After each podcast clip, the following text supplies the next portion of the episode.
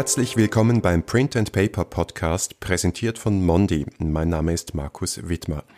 Wie immer habe ich mir Experten aus der Welt von Druck und Papier eingeladen, um eine Frage zu klären. Und meine Frage heute lautet, erlebt das gedruckte Kundenmagazin eine Renaissance? Und dazu sind heute gleich zwei Experten zu Gast, nämlich Andreas Plättner und Andreas Eckhoff. Herzlich willkommen. Schönen guten Morgen. Guten Morgen und vielen Dank, dass wir dabei sein dürfen. Ja, vielen Dank. Bevor wir starten, vielleicht stellen Sie sich beide kurz vor und sagen auch, für welche Unternehmen Sie arbeiten, was die so machen. Vielleicht starten wir mit dem Herrn Plättner. Ja, vielen Dank. Ähm, ja, äh, Andreas Plättner, ich bin seit ja, knapp 25 Jahren in der Medienbranche unterwegs, äh, lange Zeit bei Axel Springer in verschiedenen Funktionen, da meistens Vermarktung, New Business und Marketing. Seit knapp anderthalb Jahren bin ich beim Medienschiff Bruno in Hamburg. Wir sind eine klassische ja, als Produktionsagentur 2004 gestartet. Mittlerweile haben wir uns aber doch weiterentwickelt und haben uns breiter aufgestellt, beraten unsere Kunden sehr stark in Druckproduktion, aber auch bereits in der Vorstufe und auch im digitalen Bereich haben wir uns da weiterentwickelt. Und ja, wir sind in letzter Zeit so ein bisschen in Erscheinung getreten mit unserer Initiative Print Proud, wo wir im Grunde genommen nochmal unser Herzblut für Print so ein bisschen ausschütten und dokumentieren. Ich bin der Namensvetter von meinem Kollegen. Mein Name ist Andreas Eckhoff. Ich bin seit auch vielen Jahren, vielen Jahren in der Branche, komme von der inhaltlichen Seite, habe für Zeitungen, Magazine gearbeitet, war sehr lange bei der Welt am Sonntag in leitenden Funktionen und habe seit gut zehn Jahren meine eigene Agentur iMedia und wir erzählen Geschichten, wie ich es immer sage. Die bringen wir auf Papier in Kundenmagazinen für Unternehmen, Verlage, Agenturen. Die bringen wir aber auch ins Netz auf Webseiten und Blogs. Und unsere gemeinsame Schnittmenge ist die Initiative Print Proud, weil sowohl mein Kollege Andreas Plättner als auch ich, wir sind leidenschaftliche Printliebhaber und erfreuen uns an dieser wunderbaren Haptik und an der Ausstrahlung von Printobjekten. Vielleicht bleiben wir gleich bei der Initiative Print Proud, weil Sie sie beide erwähnt haben. Was ist das genau und was sind da die Maßnahmen innerhalb dieser Initiative?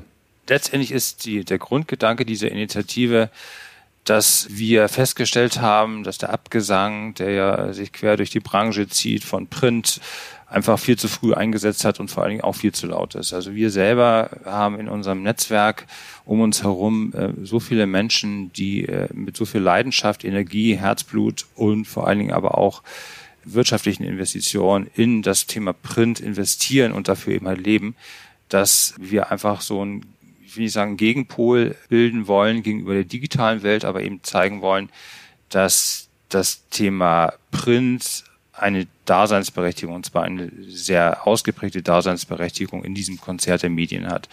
Gerade die Vernetzung eben halt mit der digitalen Welt und Print zusammen ist eigentlich das Erfolgsgeheimnis eben halt sowohl im Marketing als auch im Publizismus. Wir haben diese Initiative eben gestartet, weil wir gerne Persönlichkeiten, Unternehmen so eine kleine Plattform geben wollen, um eben zu zeigen, wie spannend Print in der heutigen Zeit ist und wie es sich auch trotz der digitalen Welt auch hier weiterentwickelt und neue Trends eben halt entwickelt. Es war so, dass wir mit den Kollegen vom Medienschiff Bruno immer wieder Berührungspunkte hatten, auch bei einzelnen Projekten immer wieder zusammengearbeitet haben und Andreas Plättner und Carsten Fleischer kamen dann auf uns zu und haben gesagt, wir würden gerne ein Magazin zu diesem zu dieser Print Proud ähm, Initiative machen. Habt ihr dazu Lust? Und wir bekamen sofort leuchtende Augen und haben gesagt, ja klar. Auch aus dem Grunde heraus, dass wir in der Zusammenarbeit mit unseren Kunden auf zwei Phänomene treffen zunehmen. Das eine ist, dass äh, unsere Kunden sehr gerne schöne Kundenmagazine, Printobjekte haben wollen, weil sie eben sehen, wie gut sie funktionieren, dass sie besser funktionieren als das schnelllebige Internet manchmal. Das andere Phänomen ist, dass Kunden hin und wieder verunsichert sind und sagen, wir wollen nachhaltig sein und wir wollen ein cooles, modernes Unternehmen sein, dürfen wir dann überhaupt noch Inhalte auf Papier verschicken an unsere Kunden? Und wir sind dann immer diejenigen, die sagen zweimal ja. Und die Initiative Print Proud ist dazu da, den Leuten zu erzählen und zu zeigen, wie gut Print immer noch funktioniert, auch im Zusammenspiel mit dem Internet. Sie haben also auch ein Kundenmagazin für Ihre Kunden und für diese Kunden machen Sie aber Kundenmagazine. Das ist eine vielschichtige Geschichte. Ich sage immer, wir sind Geschichtenerzähler. Wir, wir versuchen, äh, gute Inhalte zu erstellen. Die werfen wir in einen großen Korb und dann ja, man kann ein, das Bild verwenden. Das ist da wie in, einer, wie in einer Kneipe die Bierzapfhähne. Man hat fünf Zapfhähne und je nachdem, was man gerade trinken möchte, ist es bei uns so, je nachdem, welchen Inhalt man lesen oder sehen möchte, zapfen wir halt Website oder wir zapfen Newsletter oder wir zapfen Printmagazin und alles zusammen ist dann ein gutes Angebot. Aber es ist gut, dass Sie es ansprechen, weil letztendlich ist unsere Initiative eben halt nicht nur auf Print sozusagen ausgerichtet. Wir haben eben unser eigenes Printmagazin, das Printplot Max, weil wir eben natürlich auch die Vorzüge von Print ja anhand eines eines äh, haptischen Beispiels auch zeigen wollen. Also die Idee und das Konzept dieses Magazins ist, dass wir in jeder Ausgabe andere Schwerpunkte setzen und auch in der Gestaltung, in der Produktion zeigen, dass man durch Veredelung, durch Formate, durch den Einsatz von bestimmten Papieren eben ganz besondere Effekte erzielen kann und besondere Wirkungsweisen. Das hindert uns aber nicht daran, dass wir genauso unseren Webauftritt haben, in dem wir diese Geschichten etwas anders erzählen als im Print, dass wir in Social Media über unsere Protagonisten etwas näher berichten. Wir haben eine ganz andere Reichweite dadurch und können eben halt die Vorzüge dann auch der digitalen Medien dort nutzen. Und auch LinkedIn ist beispielsweise eben halt einer unserer Kanäle, der gerade, weil es ja so eine mal sagen, eine Mischung zwischen Special Interest und doch irgendwie B2B-Medium ist, wo wir eben halt Interessierte dann auch entsprechend einsammeln können und unsere, unsere Story erzählen, wie Andreas Eckhoff gerade gesagt hat. Was mich jetzt besonders interessiert, ist, wie Sie an so ein Kundenmagazin-Projekt herangehen. Also wenn Sie das für Ihre Kunden machen, können Sie vielleicht an einem Beispiel, fiktiv oder real, beschreiben, wie Sie, wie Ihr Unternehmen an so ein Kundenmagazin-Projekt herangehen und das entwickeln. Es sind entweder sind es Ausschreibungen, an denen man sich beteiligt oder bewirbt, oder es sind Kunden, die auf uns zukommen, weil sie andere Objekte von uns gesehen haben, weil sie in anderer Weise mit uns zusammenarbeiten, die dann in die Überlegung einsteigen, brauchen wir ein Kundenmagazin. Dann ist es so, dass wir uns mit, den, mit dem Kunden treffen und uns dann sehr tief in die Thematik des Unternehmens hineinarbeiten, weil, wie ich schon sagte, wir sind Geschichtenerzähler und wir suchen dann Geschichten und es ist ja tatsächlich so, wenn man von außen auf die Dinge blickt, dass wir durchaus in der Lage sind, in Unternehmen Geschichten zu finden, die die Unternehmen selbst gar nicht sehen. Wir beginnen danach äh, dann eine Konzeption zu machen. Welche Inhalte wollen wir erzählen, welche Geschichten wollen wir erzählen und das gibt dann immer mehrere Parameter, ähm, nach denen wir arbeiten. Also meine Maxime ist immer ein Kundenmagazin müsste sich, wenn es das denn müsste, auch am Kiosk behaupten können. Also darf kein Kundenmagazin machen, was ein Werbekatalog oder eine verkappte Werbebroschüre ist, die es dann noch nicht mal auf den Wohnzimmertisch schafft, sondern gleich in Müll geschickt wird. Also da kommen wir wieder auf den Punkt, wir müssen Geschichten erzählen. Auf der anderen Seite ist immer die Maxime, dass wir sagen, was immer wir tun, es muss auf unsere Botschaft, auf die Story des Unternehmens einzahlen.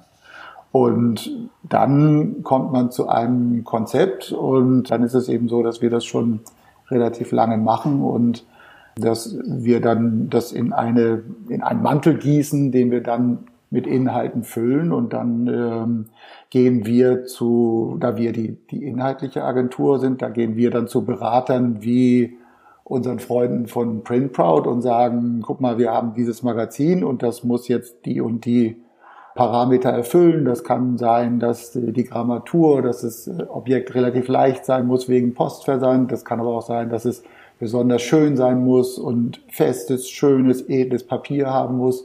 Und dann suchen wir mit unseren Beratern eine, eine Ausstattung und am Ende haben wir ein schönes Magazin, das wir dem Kunden präsentieren können und dann geht es los. Ja, ich glaube, wichtig ist dabei auch nochmal genau das zu unterstreichen, was Andreas gesagt hat.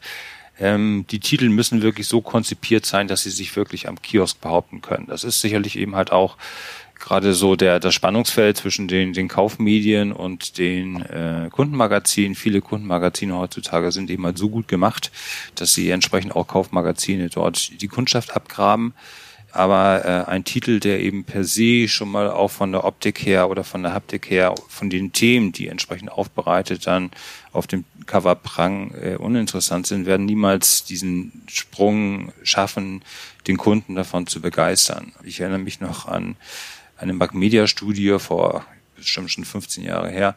Da war der spannende Effekt, dass zum Beispiel ein Magazin eines großen Automobilverbandes eine höhere Auflage gehabt hat, als sie Leser hatten. Also rein rechnerisch gesehen haben sie es eben halt nicht mal geschafft, äh, mit jedem Exemplar auch wirklich beim Kunden zu, zu landen. Und das darf natürlich eben nicht passieren. Also letztendlich muss dieses Gesamtkonzept Kundenmagazin auch in der Vernetzung online immer auf die ähm, Marketingziele des Unternehmens einzahlen, was Bekanntheit, was Vertrauen, ähnliches anbelangt. Und da sind wir natürlich auch als, als Medienschiff Bruno gerade von der Produktionsseite gerne von Anfang an mit dabei, um eben auch zu zeigen, wie man das Produkt gestalten kann, nicht nur inhaltlich. Aber das ist eben halt ein wunderschönes Zusammenspiel eben halt mit, mit dem Team von, von AE Media, Andreas. Ich habe noch ein ganz konkretes Beispiel. Wir machen für einen Business Club hier in Hamburg ein Magazin. Auflage ist klein, Business Club ist klein, aber das Magazin ist für meinen Geschmack vielleicht das schönste Magazin, was wir hier in unserer Agentur machen. Und als das losging mit dem Kunden, äh, hat der Kunde gesagt, wie machen wir das denn? Wir haben ja hier schöne Veranstaltungen und da können wir ja Bilder machen und wir können ja die Leute zeigen. Und wir haben gesagt, wenn ihr ein Magazin macht, dann macht das richtig. Dann macht nicht so ein Vereinsmagazin, wo wir 80 Seiten haben und auf 40 Seiten stehen Menschen mit einem Bierglas oder mit einem Weinglas in der Hand. Macht ein relevantes Magazin. Und wir machen ein Magazin, das häufig sogar in Medien zitiert wird, weil es relevante Themen hat, weil relevante Menschen in dem Magazin Interviews geben vom Politiker, wie beispielsweise wir hatten schon Olaf Scholz, damals war er Hamburger Bürgermeister, Heute ist er Bundeskanzler. Wir hatten Schauspieler wie Ulrich Tukor, also die ganz große Bandbreite. Und der Kunde merkt, dass er damit bei seinen Kunden wiederum, also den Mitgliedern oder potenziellen Mitgliedern, das Magazin geht auch an einen Kreis von potenziellen Mitgliedern, tatsächlich Erfolg hat. Wir hören von Menschen, die sagen, ich bin Mitglied geworden in dem Club, weil ich das Magazin gelesen habe. Oder Mitglieder, die sagen, das habe ich gerade vor einigen Wochen erlebt, der sagt, wenn das Magazin kommt, dann schenke ich mir ein Glas Wein ein, wasche mir die Hände und setze mich in Lesesessel. Das wird man bei einer Website nicht haben. Und da sieht man, wie Print wirken kann, wenn man es wenn man's cool, wenn man es sexy macht. Ja, vielleicht hake ich da nochmal kurz ein, weil Sie vorher auch diese Multi-Channel-Herangehensweise erwähnt haben, von Print und Online, eine Zeit lang gab es ja dieses Gegeneinander sehr stark. Ja. Da hatte man das Gefühl, Kundenmagazine werden verdrängt von digitalen Medien wie Newslettern, Social Media, Corporate Blogs war lange Zeit ein großer Trend, jetzt wieder nicht mehr so. Aber gab es dieses gefühlte Magazinsterben überhaupt oder ist es so eine Welle, die jetzt wieder zurückkommt? Ich glaube, das ist Magazinsterben gab es in dem Sinne nicht, sondern war ein Effekt der Auflagenrückgänge in Kaufzeitungen und Kaufmagazinen. Ich glaube, dass es bei den Kundenmagazinen tatsächlich eher, ich will nicht von einem Boom reden, aber dass es doch eher ein, ein Erfolg war. Je mehr oder je weniger Kaufzeitungen verkauft wurden, desto mehr haben Unternehmen eigene Magazine gemacht. Ich habe da ein Beispiel. Wir haben für unsere erste Ausgabe von dem Printbraun-Magazin habe ich ein Interview geführt mit der Marketingchefin von Garmin. Garmin ist ja ein Technologieunternehmen, die ähm, Navigationsgeräte machen und äh, in diesem Wellbeing-Bereich unterwegs sind mit Uhren für Läufer, Schwimmer, Golfspieler etc. pp. Die haben eine Zeit lang ein Magazin gemacht für diesen Wellbeing-Bereich, das heißt Slash Beat Yesterday. Das war ein Online-Blog, Magazin. Und seit ein oder zwei Jahren gibt es dieses Magazin auch als Printmagazin. Und ich habe die Marketingchefin dort gefragt, bist du printaffin, dass du das unbedingt wolltest? Und sie sagte, nein, da muss ich dich enttäuschen. Mir ist es völlig egal. Ich will nur meine Kunden erreichen. Und wenn ich sie auf dem virtuellen Wege erreiche, ist es gut. Und wenn ich sie auf dem Printwege erreiche, ist es gut. Aber wir haben festgestellt, ein Weg alleine genügt nicht. Ich erreiche meine Kunden nur, wenn ich beides habe, weil der eine Kunde sagt, äh, lass mich in Ruhe mit Papier, gib mir einen QR-Code und ich bin glücklich. Und der andere Kunde sagt, wenn du mich abspeist mit dem QR-Code, dann kaufe ich dein Produkt nicht. Das ist häufiger wieder sichtbar. Ich glaube sogar beim großen Autohersteller wie BMW beispielsweise, die 2018, glaube ich, ihr Kundenmagazin eingestellt haben und die jetzt wieder sehr ernsthaft darüber nachdenken, ihr Kundenmagazin wieder aufleben zu lassen, weil sie gesehen haben, ohne Print geht es nicht. Es gibt, glaube ich, auch so ein bisschen dieses gefühlte Sterben liegt tatsächlich auch daran, dass es eben halt wenig Zahlenmaterial allgemeines gibt. Eine Quelle eben halt, die da häufig zitiert wird, ist IVW, hat aber eben halt dann irgendwie auch so ein bisschen im Bereich, also die ähm, Organisation, die die Verlagsauflagen von Magazinen überprüft, aber nicht jedes Kundenmagazin will eben heutzutage IVW geprüft sein. Insofern ist dort eben halt ein Rückgang zu sehen. Das setzt sich übrigens auch bei den Publikumszeitschriften sofort. Und daher ist eben dieser Anschein der Rückläufigkeit bei den IVW-Medien tatsächlich natürlich auch dann der Reflex zu sagen, das zieht sich auf Kundenmagazine aus sofort. Und viele Kundenmagazine sind uns ja auch aufgrund ihrer sehr spitzen Zielgruppe und Kundenklientel gar nicht so sehr bekannt. Die haben einfach nicht diese Sichtbarkeit in der breiten Bevölkerung. Und damit lässt sich eben halt auch erklären, dass dieses gute Instrument ist wirklich dann auch zu verknüpfen mit, mit Online-Themen, dass das äh, viel häufiger eingesetzt wird, als man es heutzutage eigentlich weiß oder selber wahrnimmt. Sie haben schon einige Aussagen und Wünsche von Kundinnen und Kunden genannt, aber wenn große Marken jetzt wieder oder größere oder stärker ausgebaute Kundenmagazine machen, was sind da die Erwartungen?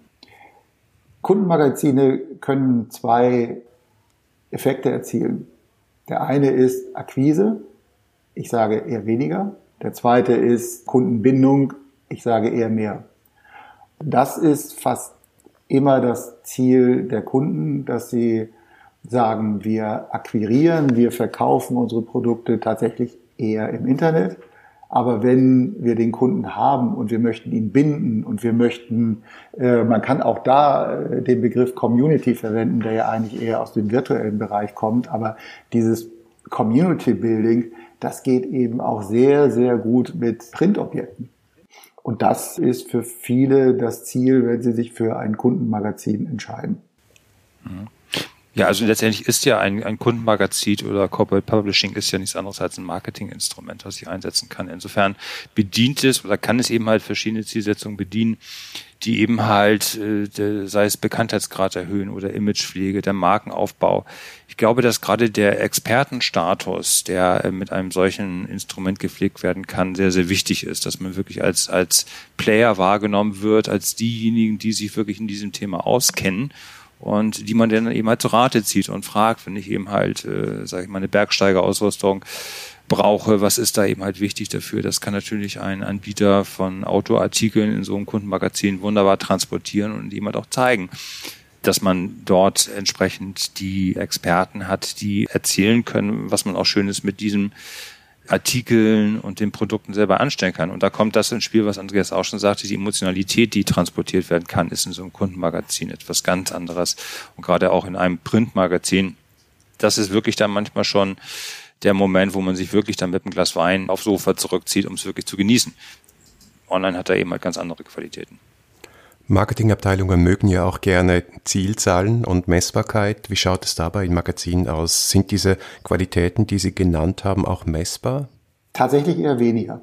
Das Argument für Online-Aktivitäten ist bei Unternehmen häufig das Argument, ja, das kann man ja genau messen, was ja auch richtig ist. Man kann gucken, wie häufig wird ein Artikel angeklickt, wie lange wird er gelesen. Das ist alles sehr genau messbar. Das ist bei einem Printobjekt, ähm, ja, das geht auch, aber dann ist es sehr kompliziert, wenn man dass da versuchen will, wer liest was, wie oft, wie lange, weshalb.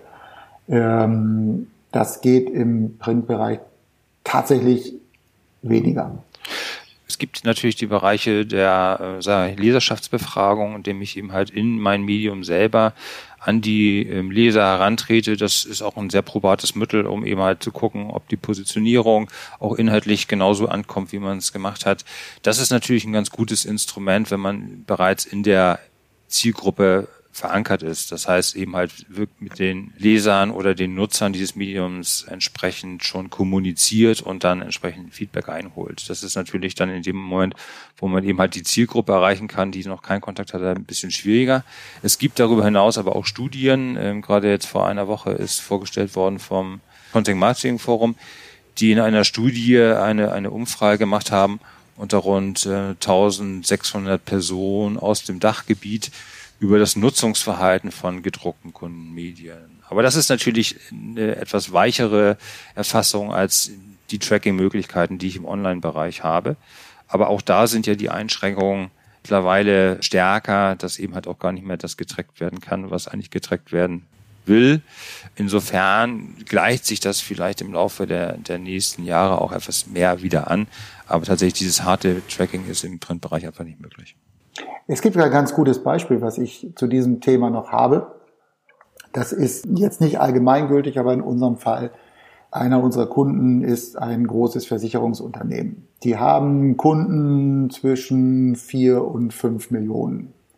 Wenn man da ein Kundenmagazin macht in einer Auflage, was wir haben bzw. gemacht haben, zwischen 200 und 300.000 Exemplaren, dann hat man halt viereinhalb Millionen Kunden, die das Objekt nicht kriegen. Dann kann man aber sehr genau zwei Gruppen herstellen, zwei identische Kundengruppen und sagen, diese Kundengruppe bekommt das Kundenmagazin und liest es und die andere identische Kundengruppe bekommt das Magazin nicht.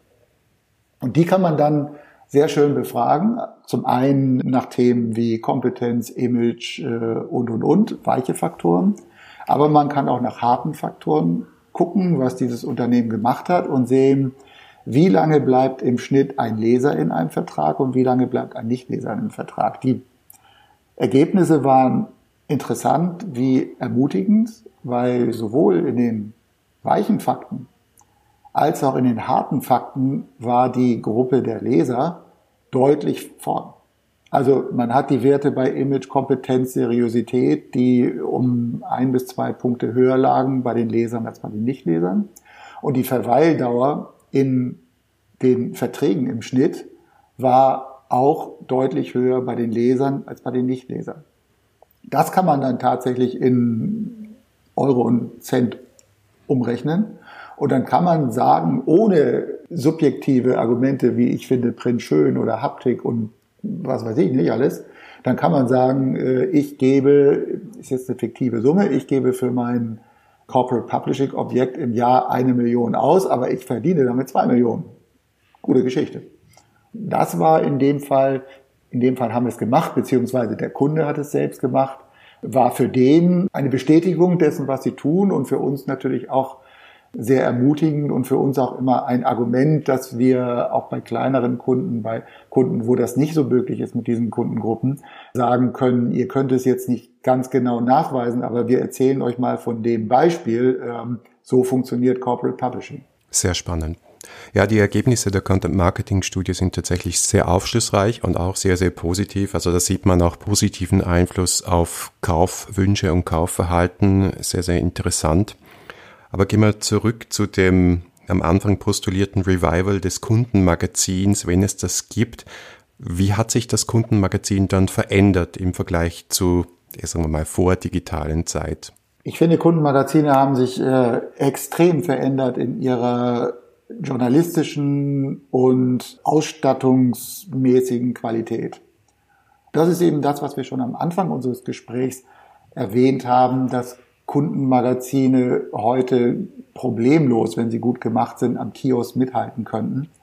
Das liegt daran, dass zum einen die, ich glaube, dass in, in Unternehmen die Budgets für Kundenmagazine heutzutage manchmal höher sind als in Tageszeitungen oder in Kaufmagazinen. Es ist auch einfach so, dass für Journalisten, auch für renommierte Journalisten, die Mitarbeit an Kundenmagazinen, was früher immer so ein bisschen, na ja, hm, das ist jetzt irgendwie so ein Werbeprodukt.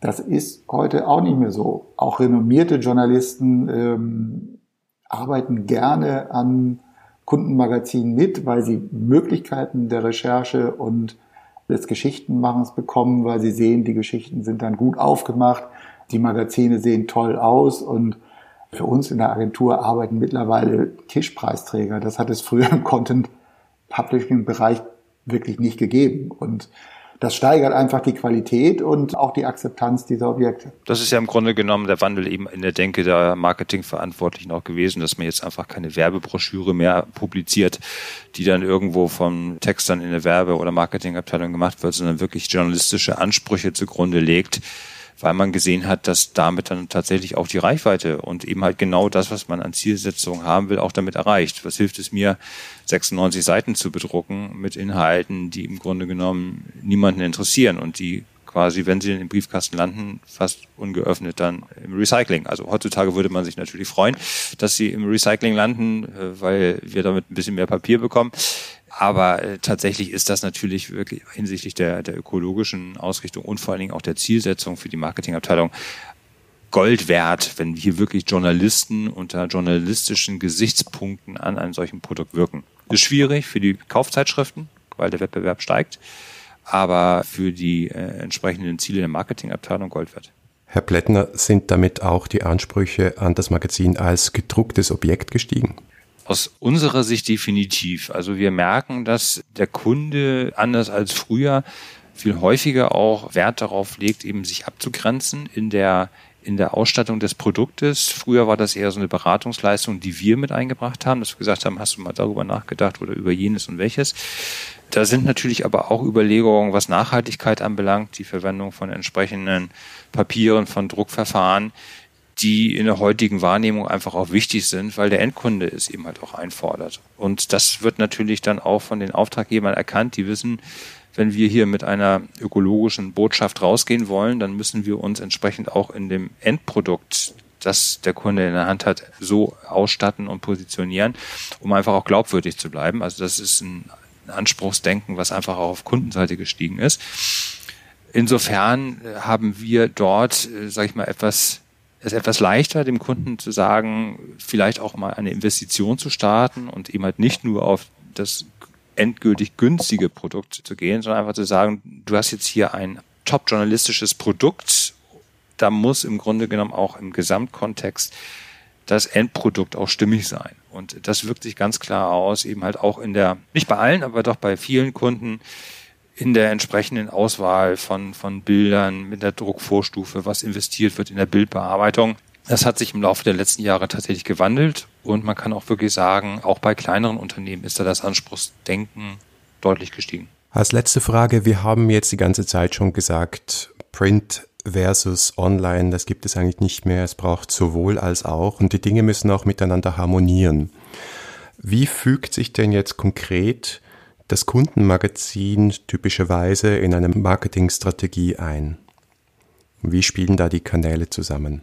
Ich finde, Print und Online sind wie zwei Brückenköpfe. Auf der einen Seite steht Print, auf der anderen Seite steht Online. Und wenn man eine Brücke bauen will, dann braucht man eben diese beiden Brückenköpfe. Im konkreten Fall ist es so, dass sowohl im Online-Bereich als auch im Print-Bereich auf den anderen Kanal oder die anderen Kanäle verwiesen wird. Ich habe beispielsweise einen Newsletter, der verweist auf meine Website, die Website verweist auf mein Printobjekt. Ich habe QR-Codes, ich habe ähm, Links ins Internet in Kundenmagazinen und kann eine Geschichte, die ich im Kundenmagazin erzähle, im Internet mit anderen Methoden weiterspielen. Beispielsweise, ich habe, mache eine Titelgeschichte, wie wir jetzt machen im, im Printbraut-Magazin zum Thema Nachhaltigkeit. Dann habe ich, kann ich die auserzählen, ich kann sie mit schönen Bildern zeigen und kann dann aufs Internet verweisen, wo ich im Zweifel einen Podcast habe, wo ich Interviews habe, wo ich Grafiken habe, wo ich äh, Studien dazu einstellen kann, wo ich also noch viel, viel mehr Material zeigen kann für die Menschen, die sich noch mehr dafür interessieren.